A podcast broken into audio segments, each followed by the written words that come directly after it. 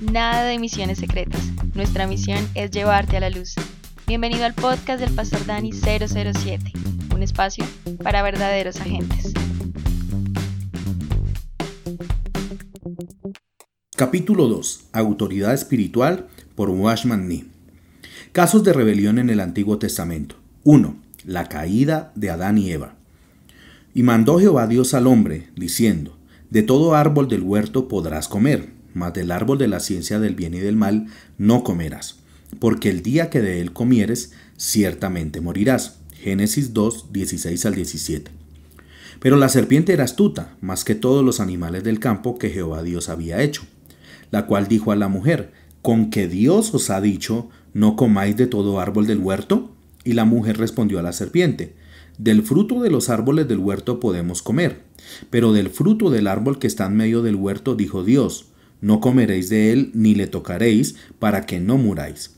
Entonces la serpiente dijo a la mujer, no moriréis, sino que sabe Dios que el día que comáis de él serán abiertos vuestros ojos, y seréis como Dios, sabiendo el bien y el mal. Y vio la mujer que el árbol e-, era bueno para comer y que era agradable a los ojos, y árbol codiciable para alcanzar la sabiduría, y tomó de su fruto y comió, y dio también a su marido, el cual comió así como ella. Génesis 3 del 1 al 6. Porque así como por la desobediencia de un hombre, los muchos fueron constituidos pecadores. Romanos 5, 19. La caída del hombre se debió a la desobediencia.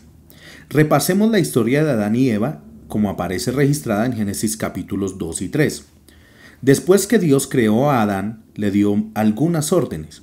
Entre estas estaba la de no comer del fruto del árbol de la ciencia del bien y del mal.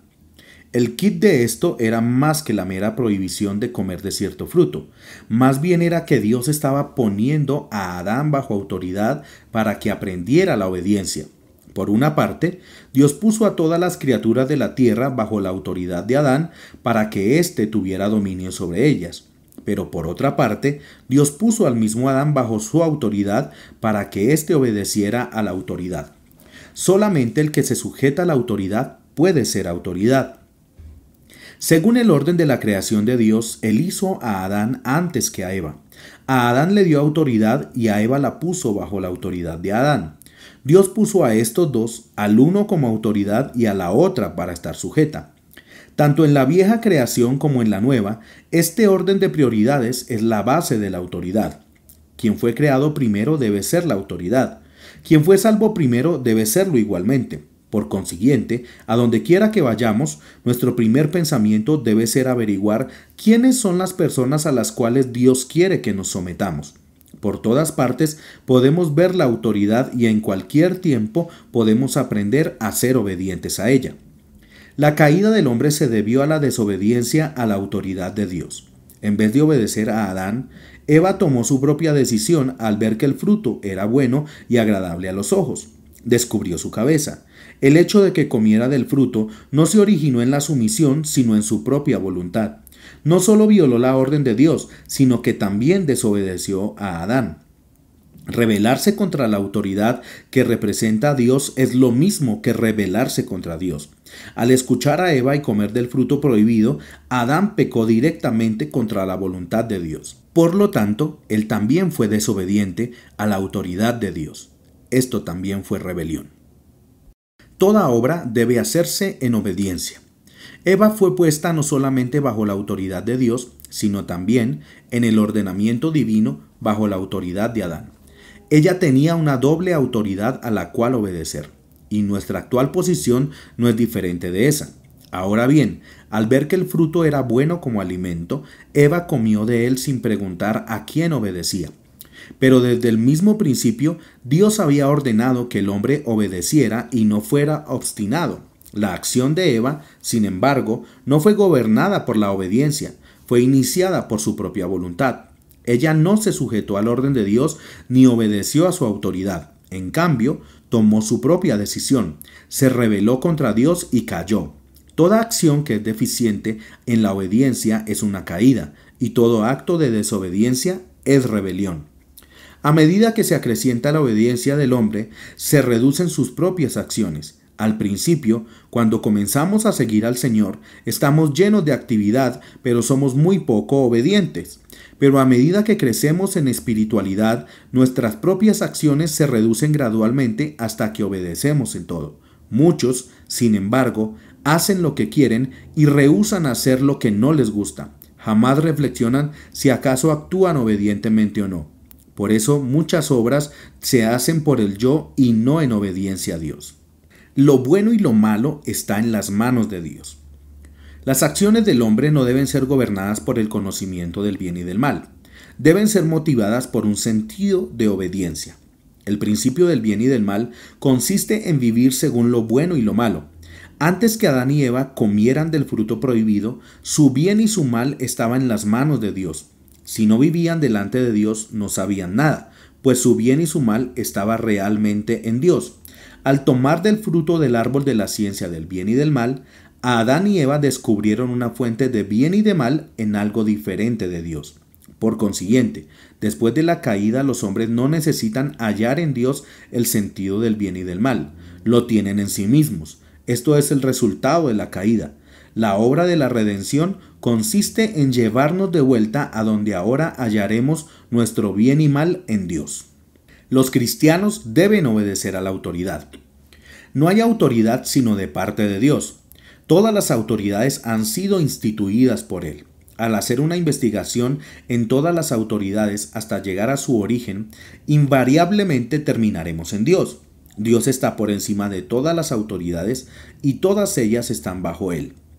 Al entrar en contacto con la autoridad, entramos en contacto con Dios mismo. Básicamente, la obra de Dios no es hecha por el poder, sino por la autoridad. Él sustenta todas las cosas por la poderosa palabra de su autoridad, así como las creó por la misma palabra. Su palabra de mandato es autoridad. No podemos decir cómo opera la autoridad de Dios, sin embargo, sabemos que Él hace todas las cosas por medio de ella. El amado criado de un centurión estaba enfermo. El centurión sabía que estaba bajo autoridad, como así también que tenía autoridad sobre otros. Así, pues, no le pidió al Señor más que una sola cosa, que dijera una palabra, ya que él creía que la obra de la sanidad sería hecha de este modo, dado que no están todas las autoridades en la mano del Señor. El centurión creía en la autoridad del Señor. No es de extrañar que el Señor lo elogiara por su gran fe, de cierto os digo que ni aun en Israel he hallado tanta fe. Mateo 8:10. Entrar en contacto con la autoridad de Dios es lo mismo que tener un encuentro con Él. Hoy día el universo está lleno de autoridades establecidas por Dios. Todas las leyes del universo han sido instituidas por Dios. Todo está bajo su autoridad. Cada vez que una persona peca contra la autoridad de Dios, peca contra Dios mismo. Todos los creyentes deben, por lo tanto, aprender a obedecer a la autoridad. La primera lección que debe aprender un obrero es la obediencia a la autoridad. Estamos bajo la autoridad de los hombres, así como tenemos hombres bajo nuestra autoridad. Esta es nuestra posición. Hasta el Señor Jesús, cuando estaba en la tierra, se sometió, no solamente a Dios, sino también a la autoridad de otra persona. La autoridad está por todas partes. Existe en la escuela, en el hogar, el policía de la esquina, aunque tal vez sea menos instruido que usted, ha sido establecido por Dios como autoridad sobre usted. Cada vez que se reúnen algunos hermanos en Cristo, se establece de inmediato un orden espiritual. Un obrero cristiano debe saber quién está sobre él. Algunos no saben quiénes son las autoridades que están sobre ellos y por eso no les obedecen. No debemos ocuparnos en lo correcto o incorrecto, en el bien o el mal. Más bien, debemos saber quién es la autoridad que está sobre nosotros. Una vez que sabemos a quién debemos sujetarnos, descubrimos naturalmente nuestro lugar en el cuerpo de Cristo. Ah, ¿cuántos creyentes no tienen hoy la menor idea con respecto a la sumisión? No es de extrañarse que haya tanta confusión y desorden. Por esta razón, la obediencia a la autoridad es la primera lección que debe aprender un obrero y también ocupa ella un lugar importante en la obra misma. Se debe recobrar la obediencia. Desde la caída de Adán, el desorden ha prevalecido en el universo.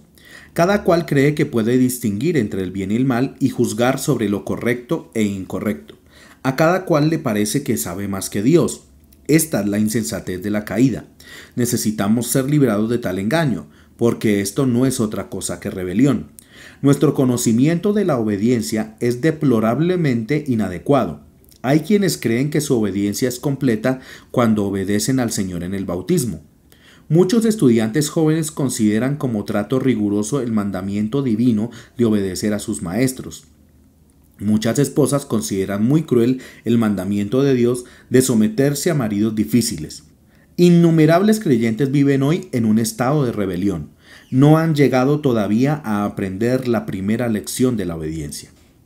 La sumisión que enseña la Biblia tiene que ver con el someterse a las autoridades establecidas por Dios, que superficial era la antigua presentación de la obediencia. La obediencia es un principio fundamental. Si queda sin solución este asunto de la autoridad, nada más se podrá resolver. Así como la fe es el principio por el cual obtenemos la vida, así también la obediencia es el principio por el cual vivimos esa vida. Las divisiones y desórdenes que ocurren actualmente dentro de la Iglesia provienen de la rebelión. Para recobrar la autoridad es preciso restaurar primeramente la obediencia. Muchos han cultivado el hábito de ser la cabeza, no obstante no haber conocido jamás la obediencia. Debemos, por lo tanto, aprender una lección, que la obediencia sea nuestra primera reacción. Dios no nos ha retenido nada con respecto a la autoridad, ya nos ha mostrado cómo debemos someternos a la autoridad directa así como a la indirecta. Muchos aparentan saber obedecer a Dios, pero en realidad no saben nada en cuanto a obedecer a la autoridad delegada de Dios. Dado que todas las autoridades proceden de Dios, debemos aprender a obedecerlas a todas. Los problemas que enfrentamos en nuestros días se deben a hombres que viven al margen de la autoridad de Dios. No hay unidad del cuerpo sin autoridad de la cabeza. Dios está ocupado en recobrar la unidad del cuerpo, pero para lograr esto debe existir primero la vida de la cabeza, seguida luego por la autoridad de esta cabeza. Sin la vida de la cabeza no puede haber cuerpo, sin la autoridad de la cabeza no puede haber unidad en el cuerpo. Para mantener la unidad del cuerpo debemos dejar que gobierne la vida de la cabeza. Dios quiere que obedezcamos a sus autoridades delegadas tanto como a Él. Todos los miembros del cuerpo deben someterse unos a otros. Cuando así ocurre, el cuerpo es uno consigo mismo y con la cabeza.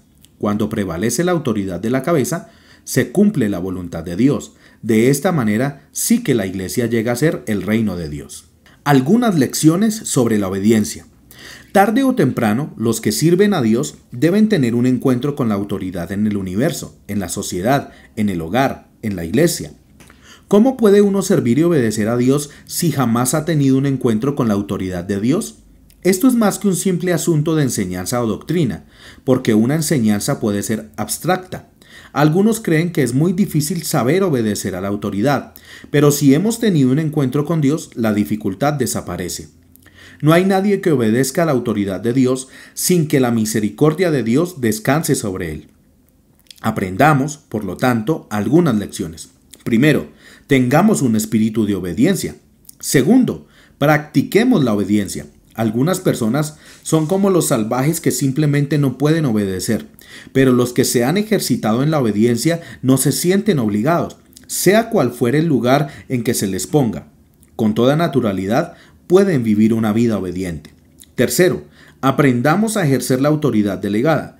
El que trabaja para Dios necesita no solamente aprender a obedecer a la autoridad, sino también aprender a ser la autoridad delegada de Dios en la iglesia y en el hogar.